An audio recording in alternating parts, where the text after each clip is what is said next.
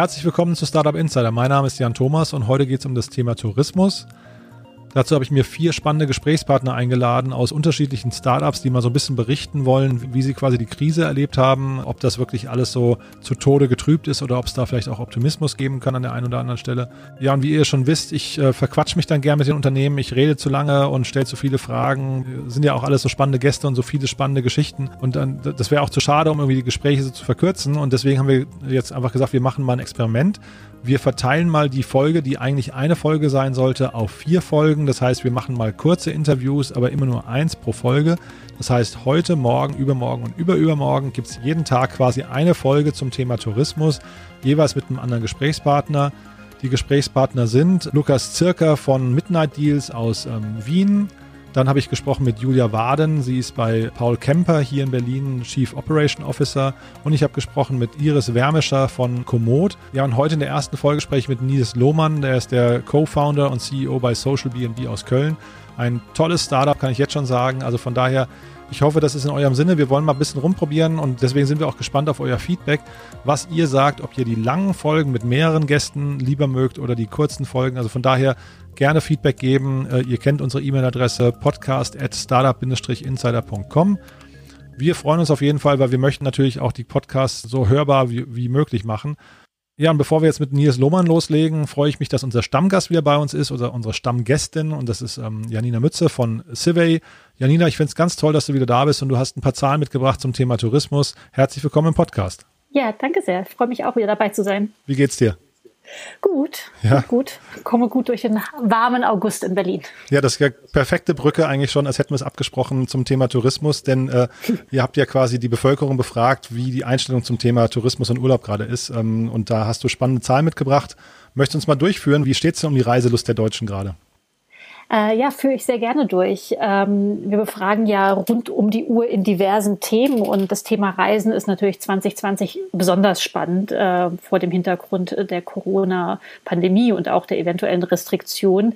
Ich fand es erstmal sehr spannend zu sehen, dass Reisen immer noch ein Thema ist. Also immerhin jeder zweite plant dieses Jahr noch eine Reise. Ähm, und die meisten Deutschen geben auch an, nach der Corona-Pandemie genauso viel reisen zu wollen wie davor. Ähm, es ist aber immerhin auch ein Drittel in der Bevölkerung, die sagen, dass sie vorhaben, weniger zu reisen. Mhm. Und die Urlaubsziele, um die es da geht, ich weiß, dass ihr nach dem Thema Flugzeug auch gefragt habt und ich glaube, Flugzeug ist jetzt, also zumindest kann ich es mir nicht vorstellen, dass Flugzeug überhaupt ein Thema ist, aber reist man dann eher innerdeutsch, entdeckt man die Küsten äh, in Deutschland neu oder wie ist das? Ja, also das ist tatsächlich, ähm, also das ist ein sehr vielschichtiges ähm, Thema. Also fangen wir mal bei den Flugreisen an. Mhm. Ähm, wir ähm, haben mal zwei Werte verglichen und ähm, die Frage, ob man aktuell eine Flugreise plant, äh, von Januar und äh, Juli 2020 verglichen. Während es im Januar noch 40 Prozent der Menschen waren, die eine Flugreise geplant haben, sind es jetzt nur noch knapp 13 Prozent. Also das ist schon ein massiver wow. Rückgang. Mhm. Wir sehen, dass die Leute angeben, dass sie in diesem Jahr in ihren Sommerurlaub vor allem mit dem Auto fahren. Also das sind fast 70 Prozent der Sommerurlaube, die sagen, ähm, dieses Jahr ist es das Auto. Es überrascht ja wenig. Ähm, hängt auch damit zusammen, ähm, wohin man eigentlich fährt. Also wir sehen, dass die Deutschen vor allem regional Urlaub machen. Ähm, wir sehen, dass sie sich vor allem auch durch die Warnung des Auswärtigen Amtes beeinflussen lassen. Ähm, das hat jetzt auch nochmal zugenommen, jetzt mit den, ähm, den ansteigenden Fällen in anderen Ländern, in anderen vielleicht auch Urlaubsregionen, sehen wir, dass jetzt ähm, mittlerweile über 55 Prozent der Deutschen sagen, ähm, dass die Reisewarnung des Auswärtigen Amts sich stark beeinflussen, wohin ihr Urlaub geht. Mhm. Genau. Und wenn wir dann mal in die Region schauen, ähm, also wo macht man eigentlich Urlaub? Ähm, da gibt es ja immerhin schon mal zwei Küsten in Deutschland, die Ostsee und die Nordsee. Die sind recht vorne mit dabei. Ähm, auch das Allgäu und der Bodensee sind beliebt. Ähm, ich finde es ganz witzig zu sehen, dass das stark davon abhängt, wo man selbst eigentlich wohnt. Also die Deutschen suchen sich dieses Jahr wohl wirklich nahe Erholungsgebiete im engeren Umkreis. Ähm, ganz spannend ist auch zu sehen, dass die Menschen, die in Bayern wohnen oder im Saarland wohnen, dass die häufig angeben, dass sie dann in keine deutsche Urlaubsregion fahren. Also da kann man sich dann vorstellen, dass man dann vielleicht doch nochmal über die Grenze fährt äh, nach Frankreich oder Italien. Mhm. Ja, Oder total, Österreich. Ja, ist irgendwie auch nachvollziehbar, finde ich. Ne? Aber sag mal, wir haben ja momentan so ein bisschen eine turbulente Zeit, auch was die gesellschaftlichen Stimmungen angeht. Und äh, jetzt äh, diese ganzen Urlauber, die vielleicht auch in Risikogebiete fahren, ähm, kommen zurück, äh, sind möglicherweise gefährdet. Ähm, wie sieht man das denn? Also wie, wie schauen denn Deutsche quasi auf diese Urlauber? Ja, das ähm, finde ich auch ganz interessant zu sehen. Ähm, ich hatte es ja gerade schon gesagt, äh, die, also fast jeder zweite derjenigen, die selbst einen Urlaub planen, bleiben in Deutschland oder geben an, in Deutschland bleiben zu wollen. Ähm, aber es sind auch in knapp 43 Prozent, die sagen, sie gehen ins Ausland, ins europäische Ausland. Also keine kleine Gruppe. Ähm, dennoch, wenn man fragt, auch vor dem Hintergrund der aktuellen Situation, halten es dann äh, über 70 Prozent der Bundesbürger für bedenklich, wenn Menschen ihren Urlaub im Ausland verbringen. Also das ist so ein bisschen ähm, ja, äh, separat auf sich selbst und auf die Gesellschaft betrachtet. Und ähm, ich habe fast das Gefühl, es gibt so ein bisschen sowas wie ein Holiday-Shaming, auch wenn man das vielleicht so ein bisschen mit, dem, mit seinem persönlichen Umfeld vergleicht. Mhm. Ähm, was wir dabei auf jeden Fall sehen, ist, dass sich eine, eine deutliche Mehrheit verpflichtende Corona-Tests für alle Reiserückkehrer äh, wünscht, äh, insbesondere wenn sie aus den Risikogebieten kommen. Und tatsächlich sagen auch drei von vier, dass die äh, Betroffenen die Kosten selbst tragen sollen. Mhm. Also ist ja irgendwie auch nachvollziehbar und von daher ist wahrscheinlich an der Stelle dann auch eben die Politik so ein bisschen gefordert, um da ähm, zumindest ein Gerechtigkeitsgefühl ähm, reinzubringen. Janina, fand ich super spannend. Ähm, sag mal, wenn jemand jetzt, ähm, weil ihr macht, ihr macht ja genau solche Umfragen, ihr macht die auch sehr schnell, wenn jetzt jemand äh, Lust bekommt, mit Civil zusammenzuarbeiten, wie schnell seid ihr da up and running, wenn jemand auch quasi Fragen äh, dieser Art stellen möchte?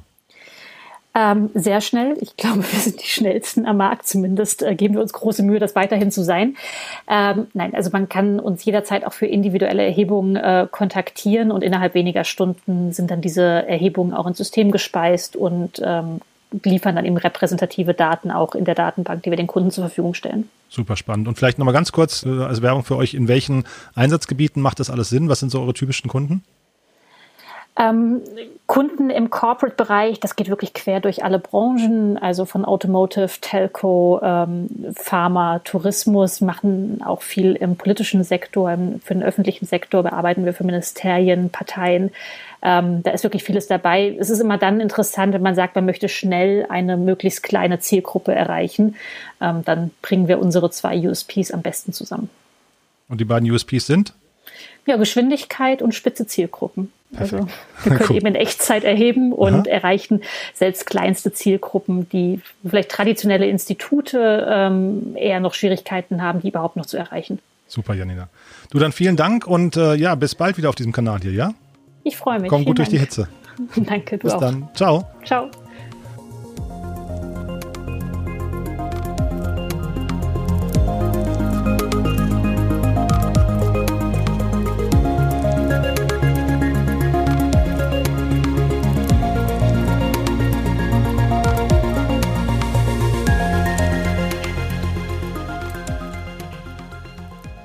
Ja, das war also Janina Mütze von Civey und wie angekündigt gehen wir jetzt rüber nach Köln zu Nils Lohmann.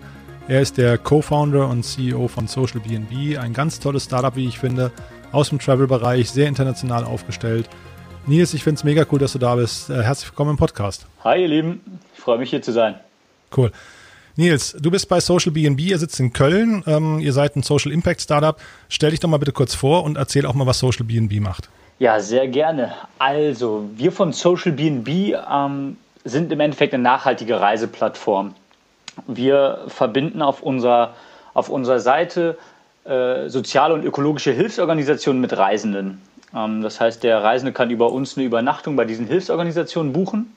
Und mit dem Geld, was er für die Übernachtung zahlt, unterstützt er direkt deren Projekte und die können sich dann sozusagen langfristig damit finanzieren. Mhm. Ihr seid ein sehr junges Team, ne? Ihr habt das ähm, vor einigen Jahren als, äh, aus einer Studenteninitiative heraus äh, äh, gestartet, ne?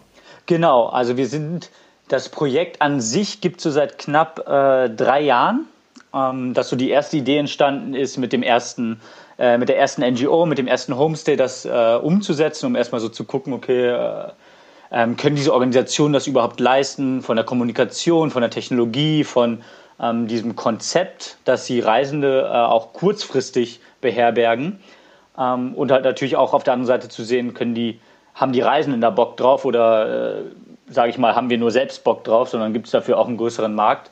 Ähm, und seit knapp Äh, jetzt seit Sommer sind wir raus aus dieser Studenteninitiative, sind ein eigenständiges Social Startup ähm, und konzentrieren uns Vollzeit auf äh, Social BNB.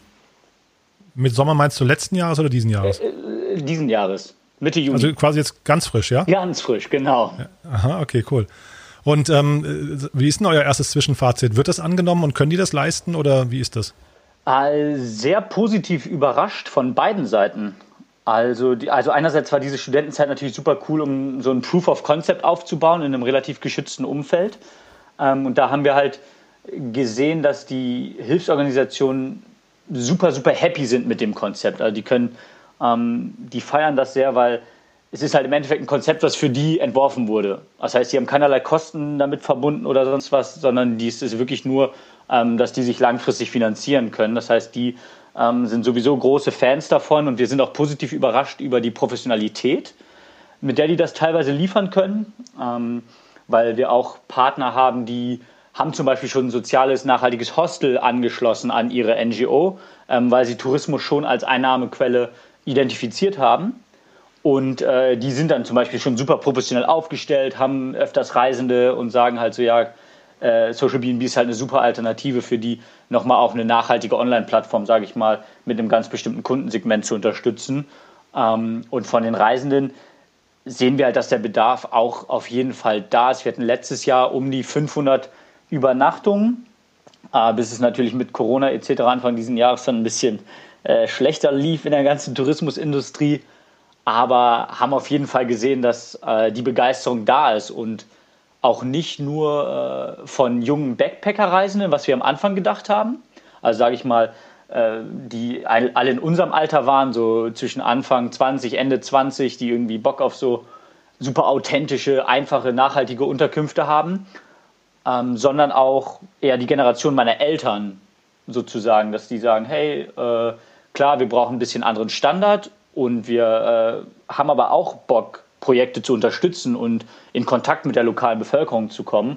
Ähm, das war noch so eins der Learnings, das wir in den letzten Jahren hatten, dass ähm, die Zielgruppe eigentlich deutlich größer ist, als wir am Anfang gedacht haben. Mhm. Kannst du vielleicht mal so an ein, zwei konkreten Projekten mal erklären, wie das Ganze vonstatten geht? Also in welchen Ländern ist das? Was sind das für Hilfsorganisationen?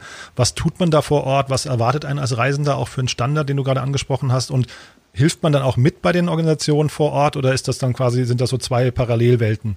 Mm, gerne. Die, äh, wir sind momentan in 30 Ländern aktiv und unterstützen so 60, 65 Projekte ähm, und wirklich aus einem sehr verschiedenen Bandbreite. Also wir sind auf der einen Seite auf global aufgestellt, also wir sind ähm, sowohl in Asien als auch in Afrika, Lateinamerika, Europa, ähm, versuchen da das Angebot noch weiter auszubauen weil es halt in sehr, sehr vielen Ländern Organisationen gibt, die äh, unterstützenswert sind und die dieses Konzept auch umsetzen können.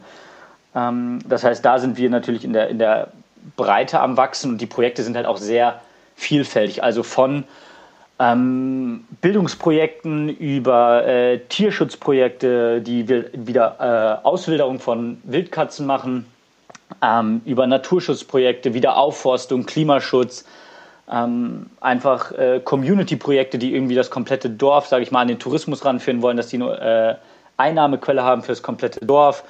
Ähm, keine Ahnung, Sportprojekte, Menschenrechtsprojekte, Frauenrechtsprojekte, also wirklich die komplette Bandbreite, die du dir vorstellen kannst ähm, und die wir damit unterstützen. Und als Beispiel vielleicht, wie das dann vor Ort abläuft. Das heißt, der Reisende bucht über unsere Webseite diese Übernachtung ähm, die wird von den Hilfsorganisationen bestätigt. Und wenn der Reisende vor Ort ist, wird er von der Hilfsorganisation in, in Empfang genommen. Das heißt, der Reisende hat direkt Kontakt mit, dieser, mit einem Ansprechpartner aus dieser Hilfsorganisation, die den halt erzählen kann, hey, das ist das, was wir machen, ähm, so unterstützt du uns gerade. Das heißt, dass wirklich dieser lokale Erfahrungsfaktor mit drin ist. Ähm, aber wir fokussieren uns auch sehr stark auf den Übernachtungsaspekt. Das heißt, unser Ziel ist es, soziale Übernachtung oder diesen sozialen Unterstützungsaspekt, den man oft nur in langfristigen Aufenthalten wie Volunteering oder Praktika hat, versuchen wir so convenient und so einfach wie möglich zu machen für unsere Generation, die gern spontan, gern flexibel bleibt auf ihren Reisen, aber trotzdem was Gutes tun möchte. Das heißt, wir wollen es auch ermöglichen, dass man, wenn man nur ein, zwei, drei Tage Zeit hat, trotzdem diesen äh, sozialen Impact haben kann und trotzdem in Kontakt mit der lokalen Bevölkerung haben kann, ähm, aber dann trotzdem, keine Ahnung, danach noch drei, vier Tage Erholungsurlaub am Strand machen kann ähm, oder nochmal in eine andere Region des Landes weiterfahren kann, ähm, um halt diese Spontanität und Flexibilität auch beizubehalten. Und deswegen ist bei uns der Fokus auch auf die Übernachtung und nicht auf ein Mithelfen vor Ort. Ähm, um halt einerseits diese Spontanität zu ermöglichen, ähm, weil wir haben halt mit vielen, mit diesen Hilfsorganisationen gesprochen, um zu hören, okay, was braucht ihr wirklich? Und oft war die Aussage, äh, Freiwilligenarbeit, gerade wenn sie sehr kurzfristig ist, macht eher mehr Arbeit, als dass sie ein wirklicher Mehrwert für die Organisation ist, äh, weil sie sagen, okay, wir müssen jemanden anlernen, wir müssen jemanden abstellen, der sich um die kümmert, ähm, die müssen ein bisschen unterhalten werden. Äh, und im Endeffekt sind die meistens öfter besser bedient, die Arbeit selbst zu machen. Dann kriegen sie schneller hin und schaffen noch einen Arbeitsplatz damit für die lokale Bevölkerung, ähm, als wenn es gerade bei diesen kurzfristigen Aufenthalten eine externe Person macht. Und gerade bei Projekten mit Kindern mit Bildungshintergrund ist es natürlich immer äh, schwierig, da jemand hinzuschicken, der zum Beispiel gar keine pädagogische Grundausbildung hat oder so. Mhm. Und das heißt, für die Reisenden ist das hinterher quasi, das Argument ist das gute Gewissen erstmal. Ähm, und wie ist es preislich? Also liegt ihr da, weiß nicht, über dem Niveau eines Hotels oder darunter oder wie, wie, wie ist das zu vergleichen? Also die, äh, die beiden Benefits, die der, die der Reisen sozusagen hat, ist natürlich auf der einen Seite dieser, dieser Social Impact, den er generiert. Und auf der anderen Seite diese lokale Erfahrung, die er haben kann. Das heißt, du siehst wirklich, wie die Hilfsorganisation arbeitet, du hast, kannst an deren Leben teilhaben. Ähm, viele haben Mahlzeiten mit inbegriffen, dass du mit den lokalen Leuten isst.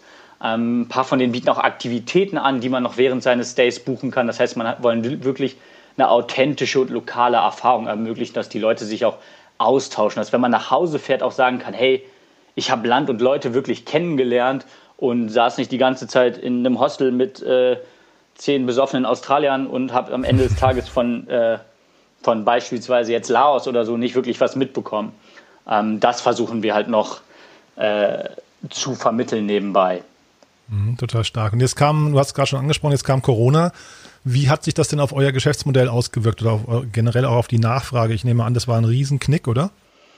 Ja, klar. Also das war natürlich ähm, ja, äh, schwierig, sage ich mal, operativ passiert äh, seit, ja, seit Anfang März haben wir äh, unsere Buchung komplett eingestellt und auch alle Ausstehenden, sage ich mal, storniert, ähm, weil wir da auch bei uns eine gewisse Verantwortung sehen, auch sehr proaktiv zu sein, was das angeht und vielleicht ein bisschen zu restriktiv im schlimmsten Fall zu sein, ähm, weil viele unserer Hilfsorganisationen halt ähm, teilweise mit Risikogruppen arbeiten oder in, in Ländern und Regionen aktiv sind, wo die medizinische Infrastruktur ähm, noch schneller überlastet wäre, wenn da ein Corona-Ausbruch oder ähnliches herrschen würde. Das heißt, wir sind da eher sehr äh, restriktiv unterwegs und haben dafür auch hohen Zuspruch von unseren Hilfsorganisationen und auch von unseren Reisenden, die sehr viel Verständnis dafür gezeigt haben, dass auch ihre Reisen teilweise, die noch für Ende März oder Anfang April gewesen wären, ähm, storniert wurden. Da sind wir sehr dankbar für. Aber es ist natürlich einfach, glaube ich, für den kompletten Tourismusbereich eine sehr schwierige Situation, weil halt auch sehr viel Unsicherheit einfach herrscht.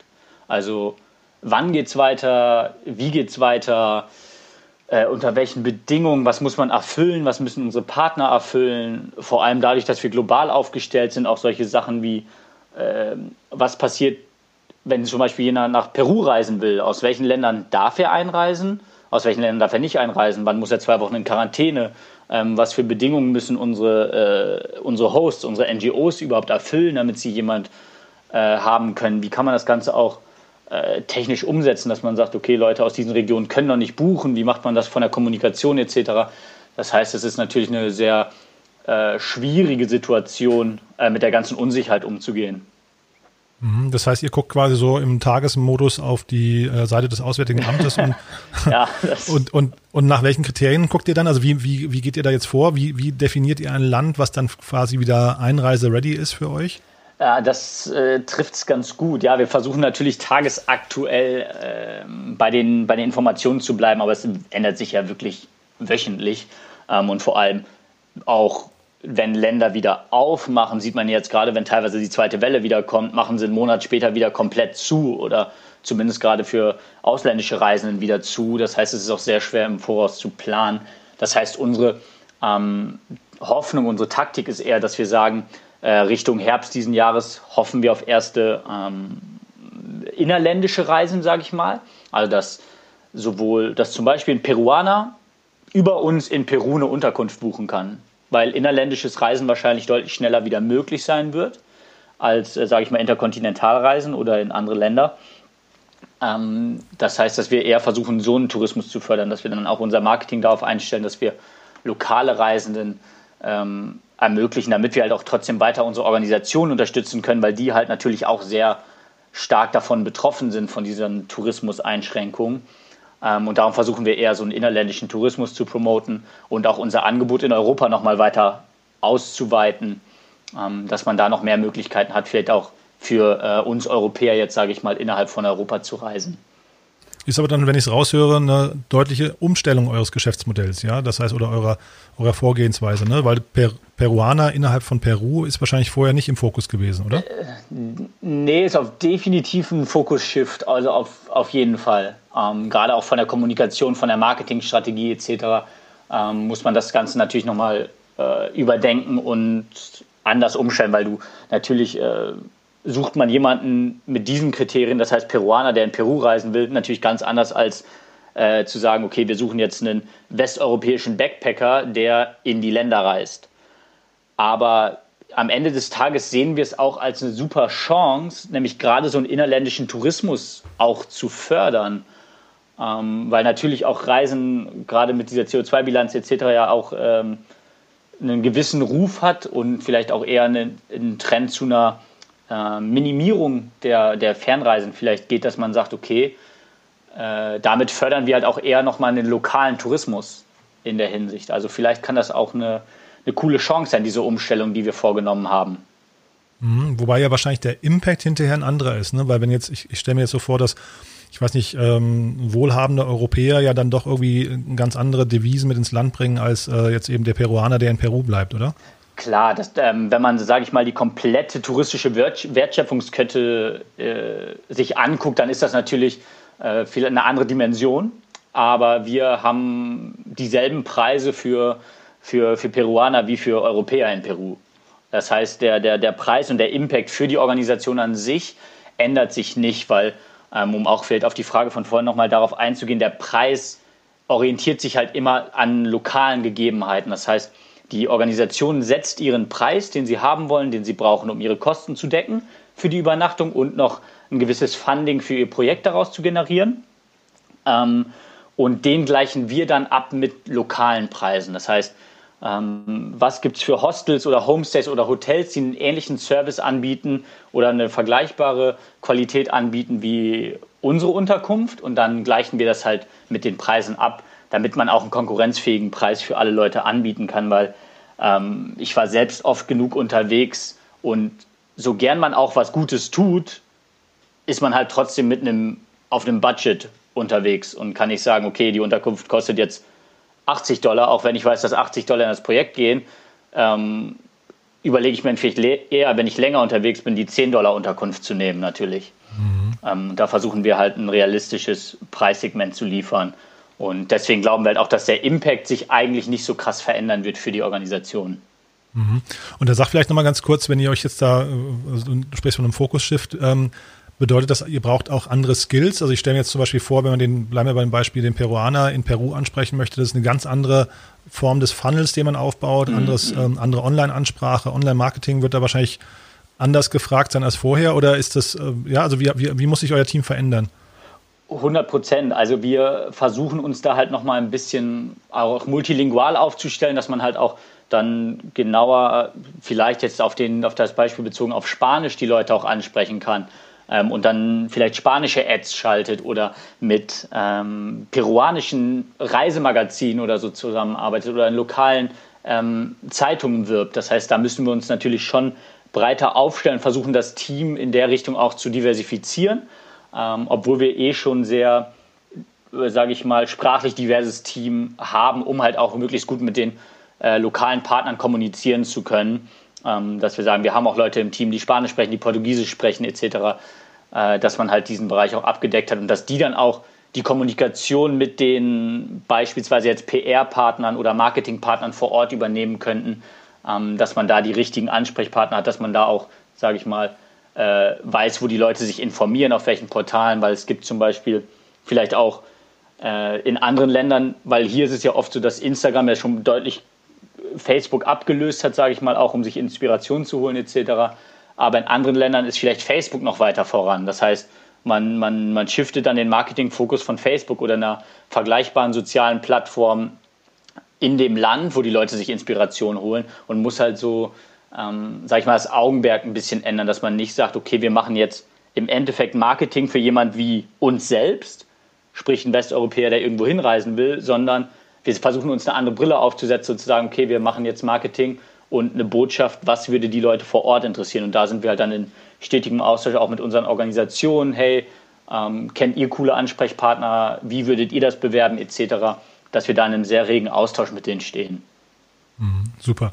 Jetzt hast du gerade schon Partner angesprochen, dann vielleicht nochmal zum Schluss jetzt kurz die Frage, wie man euch helfen kann, weil es ja wirklich ein tolles Projekt, was ihr da verfolgt. Vielen Dank. Ähm, ja, ähm, was sind denn so die Nadelöhre gerade bei euch? Ist das die Bekanntheit? Ist das die, also jetzt mal abgesehen natürlich von den äh, Einreisebestimmungen gerade, aber ja, das, das legt sich ja hoffentlich irgendwann äh, dann auch wieder Wenn jemand Corona abstellen könnte, wäre das super. Das wäre wirklich toll, ja.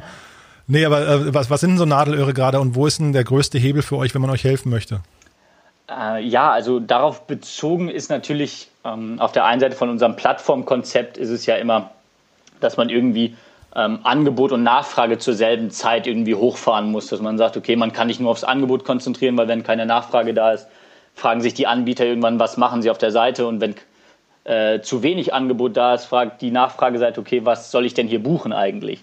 Das heißt, wir versuchen halt beides zu, äh, zu balancieren, dass wir sagen, okay, das Angebot auszubauen, äh, Kontakte zu NGO-Netzwerken, ähm, gerade in den Ländern fehlt auch gerade Multiplikatoren anzusprechen, ähm, die dann vielleicht Kontakt zu 10, 20, 30, 40, 100 NGOs haben und nicht jede NGO einzeln zu kontaktieren, sondern dass man sozusagen ähm, auf größere Netzwerke zugreifen kann, dass man es vielleicht auch für diese NGOs auf eine politische Ebene hilft. Wie, wie könnte man, sage ich mal, solche Sachen wie äh, Entwicklungshilfe da noch mit einbauen? Wie kann Tourismus da eine Rolle spielen? Ähm, auch auf einer politischen Ebene gesprochen? Ähm, oder kann es interessant sein für internationale Organisationen, ihre Unterkünfte auch über uns zu buchen, dass sie sagen, okay, nicht nur unsere Arbeit hat einen Impact, sondern auch unsere Übernachtung hier hat einen Impact. Ähm, also sowas sind wir ständig auf der Suche nach Kontakten in, in solche Netzwerke. Und auf der anderen Seite natürlich zählen, dann sind die Leute oft begeistert, weil es halt einfach, glaube ich, was Cooles ist, was sich viele vorstellen könnten, ähm, also einfach dieses lokale, authentische auf der einen Seite und auf der anderen Seite dieses Unterstützende ist, glaube ich, was, womit sich viele identifizieren können. Ähm, und da äh, freuen wir uns natürlich einfach über vermehrte Aufmerksamkeit, weil wenn jemand über die Idee weiß, dann feiert er sie, aber noch wissen halt zu wenige davon. Mhm. Dann vielleicht trotzdem noch eine ganz kurze Frage und zwar ähm, hast du vorhin gesagt, ihr habt dann Reisen storniert proaktiv ähm, und zeitgleich habt ihr aber auch gerade quasi euch in eine Professionalisierung begeben im Sommer jetzt. Äh, wie seid ihr denn gefundet? Also ähm, das, das klingt ja jetzt so, als hättet ihr zumindest irgendwie finanzielle Mittel im Rücken oder sucht ihr auch noch Investoren? Äh, klar, das ist auch immer eine relevante Thematik, ähm, gerade auch für, für Impact-Startups, sage ich mal. Also wir sind momentan über das NRW-Gründerstipendium äh, finanziert äh, für, die, für die privaten Lebenshaltungskosten. Ähm, sind noch gerade bei anderen Förderanträgen dran, haben ein paar Startup-Wettbewerbe gewonnen. Das heißt, eine äh, gewisses Funding ist da, aber natürlich für eine, für eine weitere Skalierung sind auch externe Investments, glaube ich, unerlässlich, ähm, um halt dadurch unseren eigenen Impact zu vergrößern, um noch mehr Hilfsorganisationen helfen zu können. Das ist ja das Schöne. Je mehr äh, Geld wir generieren oder je mehr, also je größer wir werden, desto mehr Leuten können wir helfen. Das ist ja diese schöne Win-Win-Situation, ähm, dass sich die Hilfe immer weiter potenziert. Das heißt, da sind wir auf jeden Fall auf der Suche auch nach passenden Leuten, ähm, die sich das vorstellen können, wo natürlich äh, für uns sehr wichtig immer dieser Impact-Gedanke äh, im Raum stellen soll, dass jemand auch sagt, okay, hey Leute, ich stehe auch hinter eurer Mission, ähm, wirklich eine Veränderung in der Tourismusindustrie auch beitragen zu können. Ähm, auch langfristig zum Umdenken in der Reise- und Tourismusindustrie beitragen zu können. Und vielleicht auch in einer gewissen Weise zu einem Umdenken in der Wirtschaft, dass man sagt, okay, soziales Unternehmertum und ähm, Gewinnorientierung schließen sich nicht aus, sondern harmonieren eigentlich klasse. Ähm, und dann kann man halt solche Win-Win-Situationen herstellen. Und nach so jemand suchen wir halt, der ähm, damit unseren Überzeugungen d'accord geht, dass äh, der Impact und die Hilfsorganisation halt immer im Fokus äh, stehen bei unserer Arbeit. Mhm. Dann erinnere dich doch nochmal vielleicht ganz kurz an die Vor-Corona-Zeit und wenn du dann in der Vor-Corona-Zeit jemanden erzählt hättest, wo ihr in fünf Jahren sein könntet, wo ist denn das? Die, die, das Fünfjahresziel ist für uns auf jeden Fall die größte soziale Reiseplattform der Welt zu werden. Und wie wir das sehen, ist im Endeffekt, dass wir früher oder später die komplette touristische Wertschöpfungskette abbilden können. Sprich, Transport, äh, Aktivitäten, wie kann man vor Ort reisen, die Unterkünfte, äh, wie kommt man in die Länder etc. etc., dass man sagt, okay, wie geil wäre es denn, wenn man diese komplette Wertschöpfung in der Region und in dem Land halten kann, in dem es passiert und dass man auch die komplette Wertschöpfung, sage ich mal, der lokalen Bevölkerung zugutekommen lässt, dass man sagt, okay, ähm, die NGOs können Aktivitäten anbieten, das heißt, man übernachtet nicht nur bei einer, sondern macht tagsüber eine Aktivität bei einer anderen. Zum Beispiel, man übernachtet in einem, äh, in einem Menschenrechtsprojekt, ähm, unterstützt damit die lokale Community und hat dann tagsüber eine, eine, eine coole Safari, ähm, die sich aber für eine Wiederauswilderung der Wildkatzen einsetzt. Und die könnte man dann auch noch unterstützen. Das heißt, im Endeffekt, dass diese komplette Reise ähm, auf Impact getrimmt ist und dass auch die komplette die komplette Reise der lokalen Bevölkerung zugutekommt und damit halt auch ein positiveres Bild vom Tourismus geprägt wird, dass man sagt, hey, richtig cool, dass halt auch die lokale Bevölkerung feiert das, wenn Reisen da sind, weil sie wissen, hey, alles, was hier passiert, hilft uns ein besseres Leben zu führen und ähm, gibt uns mehr Möglichkeiten. Und genau da wollen wir hin, dass wir im Endeffekt diese komplette Wertschöpfungskette abbilden können, ähm, dass wir einen Tourismus kreieren, von dem alle profitieren. Super. Nils, es ist ein ganz tolles Fünfjahresziel. Ich drücke euch die Daumen, dass das eben äh, vielleicht nur ein bisschen Zeit verzögert, aber trotzdem genauso eintritt. Ja? Besten Viel Erfolg Dank. dabei. Vielen ja? Dank dir. Okay. Bis bald und schöne Grüße nach Köln. Machen wir. Mach's gut. Ciao. Ciao.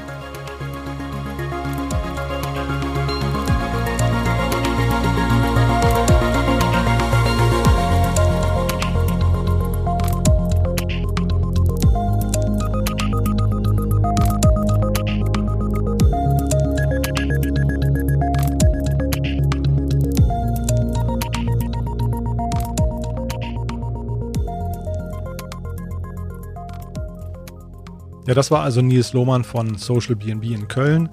Und ich hatte es ja vorher gesagt, äh, Nils und sein Team haben das Herz wirklich am rechten Fleck und von daher freuen wir uns über jeden, der das Thema unterstützen möchte. Äh, es sind ja gerade die Social Impact Startups, die wirklich Unterstützung brauchen, ähm, denn ihr wisst ja, die treten alle an, um die Welt ein Stück besser zu machen. Und das hat man bei Nils ja, finde ich, auch gerade ziemlich genau gemerkt. Also von daher ein super Thema. Toi, toi, toi nach Köln. Und wir sind schon am Ende für heute. Ähm, ich hatte es ja vorher gesagt, wir haben die Sendung, die eigentlich mit vier Gästen geplant war, haben wir jetzt vier geteilt auf vier verschiedene Folgen. Heute die erste quasi nur mit Nils und äh, morgen geht es dann weiter mit Iris Wärmischer von Komoot. Also eine spannende Woche. Wie gesagt, Travel Startups haben es echt nicht leicht gerade, aber ich glaube, ihr könnt auch viel lernen in der Woche. Tolle Gäste und äh, ja, ich freue mich, wenn ihr morgen wieder einschaltet. Bis dahin, alles Gute und tschüss.